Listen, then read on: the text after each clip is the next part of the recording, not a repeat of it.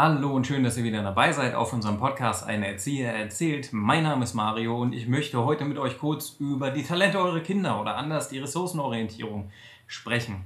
Äh, wie immer gibt es vorher den Hinweis, dieser Podcast gehört zu meinem eigenen kleinen Unternehmen namens Abenteuer Eltern. Ihr wisst Bescheid. Lasst gerne ein Abo da, drückt den Daumen nach oben, macht einen Kommentar, das hilft uns wirklich sehr. Und heute gibt es wieder ein etwas kürzeres Handyvideo, weil ich momentan einfach zu viel zu tun habe. Und bald kommen hoffentlich auch mal wieder ein paar längere Formate. Ich weiß, der eine oder andere wünscht sich auch mal ein längeres Format. Finde ich ziemlich cool übrigens auch. Äh, das ist wahrscheinlich jetzt erstmal das letzte Video von den Sommerferien. Mal gucken, inwieweit ich auch das schaffe, in den Sommerferien überhaupt noch was aufzunehmen. Wir werden es sehen. Äh, Im Sommer ist sowieso immer eine etwas volle Zeit für uns natürlich mit Abenteuereltern und so. Jo, und zwar, ach ja, im Vorfeld, ein kleiner Hinweis, der ein oder andere von euch hat vielleicht Teenager zu Hause, junge Erwachsene, und zwar unsere lieben Kollegen von Drei Eichen, die suchen nach Verstärkung, Praktikanten, freiwilliges ökologisches Jahr und was es nicht sonst so alles gibt. Äh, in Drei Eichen ist eine wirklich schöne Umgebung. Wenn eure Kids naturinteressiert sind und irgendwie Bock haben da auf ein Praktikum oder ein freiwilliges ökologisches Jahr und so Geschichten, schaut mal auf der Drei Eichen Webseite vorbei. Ähm, ich weiß jetzt dreichen.de, so heißt das Ganze. Schaut auch gerne auf unserer Webseite vorbei, www.wirsindabenteuereltern.de. Und jetzt aber auch zum Thema, genug geschwafelt. Und zwar die Ressourcenorientierung. Äh, Ressourcenorientierung bzw. die Talente eurer Kinder. Einer meiner wichtigsten pädagogischen Ansätze, mit denen ich arbeite, ist tatsächlich die Ressourcenorientierung. In der deutschen Pädagogik, wir haben vor allem früher, das hat sich schon verbessert, einen sehr defizitorientierten Ansatz gehabt. Defizitorientiert bedeutet, im Gegensatz zur Ressourcenorientierung, dass wir an den Defiziten arbeiten. Jemand hat eine Leserechtschreibschwäche, wir machen Lesen und Schreiben bis zum Abwinken. Jemand ist schlecht in Mathe, wir machen Mathe bis zum Abwinken. Jemand ist schlecht in Sport, ich weiß gar nicht, ob das Sportförderkurse gibt oder gab, erinnere ich mich gar nicht mehr dran, sollte ich mal wieder, weiß nicht, schreibt doch mal einen Kommentar, ob ihr noch Sportförderkurse oder sowas hättet. Oder ob in Leistungskurse auch drin war. Und ähm, genau, auf jeden Fall, das sind defizitorientierte Ansätze. Defizitorientierte Ansätze sind jetzt so grundsätzlich nicht ein absolutes Problem. Denn wenn wir ein Defizit haben, könnt ihr euch vorstellen, dass es vielleicht ganz gut ist, gelegentlich mal dran zu arbeiten. Das Problem ist, wenn dieser defizitorientierte Ansatz äh, den, den Vorrang hat. Das heißt, dass ich anstatt meiner Ressourcen, der ressourcenorientierte Ansatz, immer wieder auf die Defizite zurückkomme. So, was ist nun der ressourcenorientierte Ansatz? Erstmal, bevor wir auf Vor- und Nachteile eingehen. Der ressourcenorientierte Ansatz ist quasi das Gegenteil. Ich schaue mir meine Stärken an. Ich schaue mir an, was sind eigentlich die Stärken der Kinder und ich fördere diese Stärken. Wieso ist das so wichtig? Naja, wir wissen alle, wie es ist, auch wahrscheinlich im Erwachsenenleben. Manchmal ist es wesentlich besser, seine Stärken zu kennen im Leben, als äh, seine Schwächen da ständig drin rumzumeckern. Wenn wir unsere Stärken kennen, können wir damit arbeiten. Wir können uns damit hocharbeiten beruflich. Wir können überhaupt eine Berufsorientierung finden, weil da unsere Stärken liegen. Wir werden wahrscheinlich definitiv nicht in einen Beruf gehen, weil wir da wahrscheinlich keine Lust zu haben, äh, die, wo, wo absolut nur unsere Schwächen liegen. Das würde ja absolut keinen Sinn machen. Und äh, deswegen ist diese Ressourcenorientierung auf der einen Seite auch enorm wichtig. Äh, und die Ressourcenorientierung ist einfach ein Teil für mich, der, der auf ganz vielen Ebenen viele, viele Vorteile entwickelt. Äh, wo unsere Kinder ganz viele Vorteile von rausziehen. So, jetzt habe ich es. Und zwar, wenn wir ressourcenorientiert arbeiten und immer wieder mit den Talenten arbeiten. Der erste Punkt, wir lernen unsere Talente kennen. Das fehlt hier in Deutschland manchmal. Außer ich kann Fußball spielen, fehlen unsere Talente. Das ist einer der wenigen, wenigen Teile, wo die USA wirklich besser arbeiten, was die Pädagogik angeht. Egal welches Talent die Kids haben, egal ob es ein Mathe-Crack ist, äh, sportlich, großartig, künstlerisch begabt, lyrisch, auf allen möglichen Ebenen. Äh, es gibt immer wieder Förderprogramme, es gibt Stipendien für die äh, Talente der Kids. Hier in Deutschland ist das wirklich wesentlich schwieriger wir arbeiten viel öfters mit Förderprogrammen. Und zwar nicht für Talente, sondern für Defizite. Das ist ein bisschen doof manchmal tatsächlich.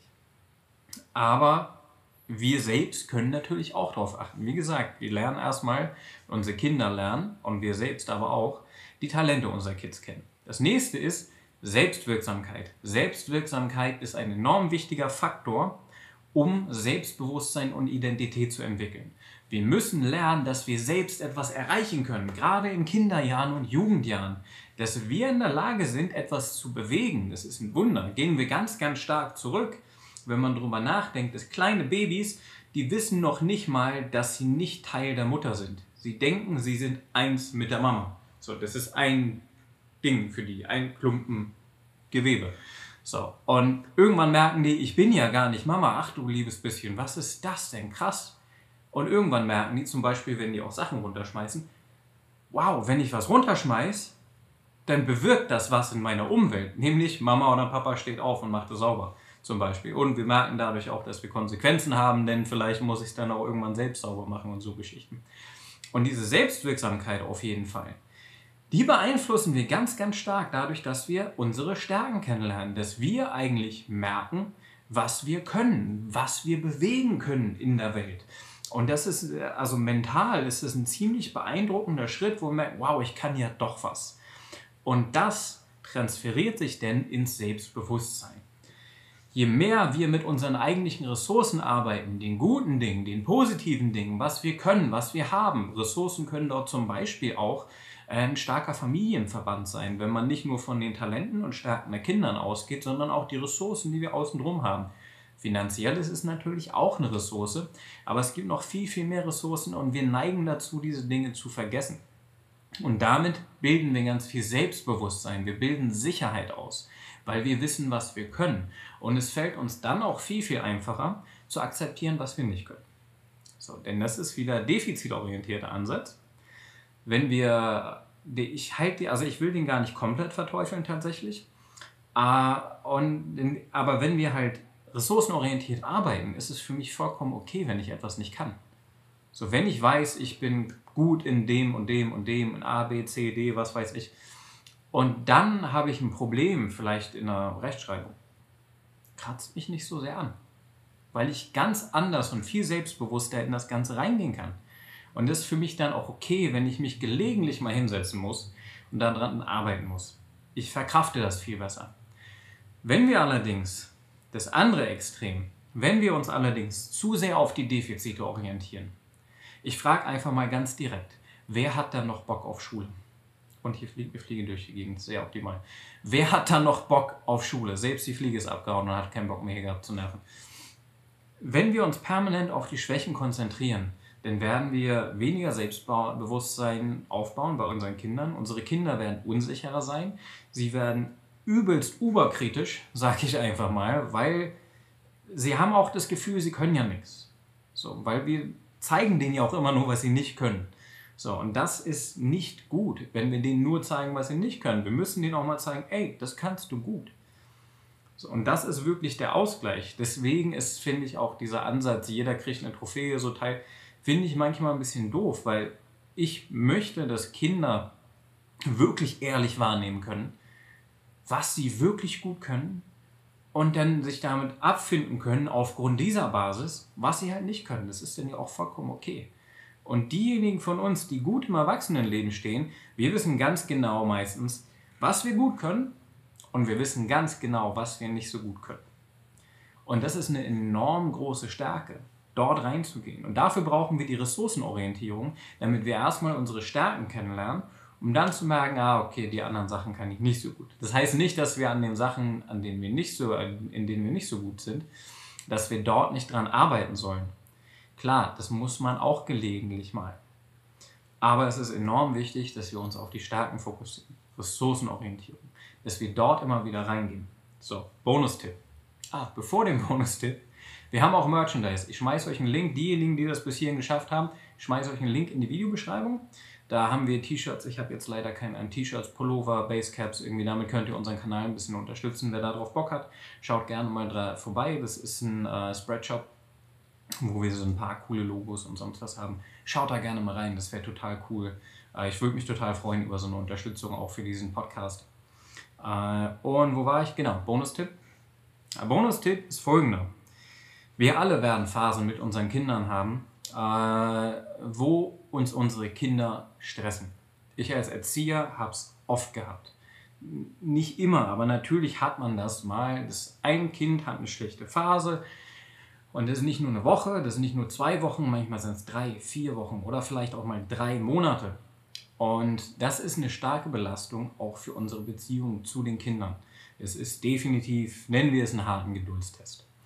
Ein Teil, der mir immer wieder geholfen hat, wenn ich solche ähm, Beziehungsproben, sag ich mal, hatte mit den Kids, mit denen ich gearbeitet habe. Das erste ist Ehrlichkeit zu sich selbst. Ja, wir müssen uns ehrlich eingestehen können, wenn wir merken, wir sind genervt. Ja, und wenn wir merken, ah, schon wieder Timmy. In dem Moment, wo ich diesen Gedanken im Kopf habe, ah, schon wieder, weiß ich, okay, okay, ich muss aufpassen. Klappt nicht immer. Wie gesagt, wir machen alle ähnliche Fehler. Wir müssen uns nur bemühen, aber sie werden immer wieder passieren. Auf jeden Fall, wenn ich das merke, dieses, ah, okay, schon wieder, werde ich mich irgendwann hinsetzen. Das mache ich regelmäßig, gerade in solchen Phasen dann. Und ich schaue, ich nehme mir teilweise auch einen Zettel, setzt euch fünf Minuten hin und überlegt, was kann Timmy denn eigentlich gut? Was macht er gerade total toll? Vielleicht spielt er super mit den anderen Kindern. Vielleicht ist er irgendwie total genial im Bauklötze bauen. Äh, vielleicht teilt er, vielleicht ist er irgendwo fürsorglich, vielleicht kann er besonders, ist er besonders sportlich oder besonders energetisch auch. Äh, vielleicht ist er unglaublich kreativ. Ähm, vielleicht kann er sich besonders oder auch sie äh, besonders gut selbst beschäftigen. Schaut, was kann euer Kind eigentlich gut und schreibt das mal auf. Und wieso hilft das Ganze? Weil wir in unserem Kopf ressourcenorientiert werden.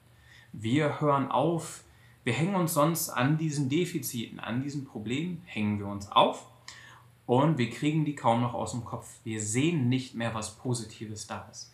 Es geht uns allen so, egal in welcher Lebenslage. Wenn die Dinge mal hart werden, wenn die Zeiten anstrengend sind, dann ist es das Schwerste überhaupt, die Ressourcen zu sehen. Und gerade mit unseren Kindern ist es besonders wichtig, dass wir uns dann hinsetzen, ganz entspannt, nehmen uns vielleicht einen Zettel, schreiben das Ganze auf, nur für fünf Minuten. Fünf, das reicht. Da werdet ihr eine ganze Menge finden wahrscheinlich. Und ihr beobachtet euer Kind so, dass es das nicht mitkriegt, dass ihr es beobachtet. Ja, ihr wisst ja manchmal, die, wenn in dem Moment, wo euer Kind merkt, Mama und Papa beobachtet, dann, dann verhalten die sich anders. Machen irgendwie Show oder keine Ahnung was oder sind irritiert. Versucht das erstmal so, so ein bisschen aus dem Augenwinkel, dann guckt euer Kind wahrscheinlich ein, zwei Mal und schaut, guckt Mama, guckt Papa. Tut ihr so, als wenn ihr nicht guckt und irgendwann fängt es ganz normal an zu spielen, achtet nicht mehr auf euch und dann fangt ihr an zu beobachten. So, das ist wirklich interessant und wirklich hilfreich, damit wir im Kopf auch in den stressigen Phasen gelegentlich unseren Fokus mal wieder in eine andere Richtung bewegen. Genau.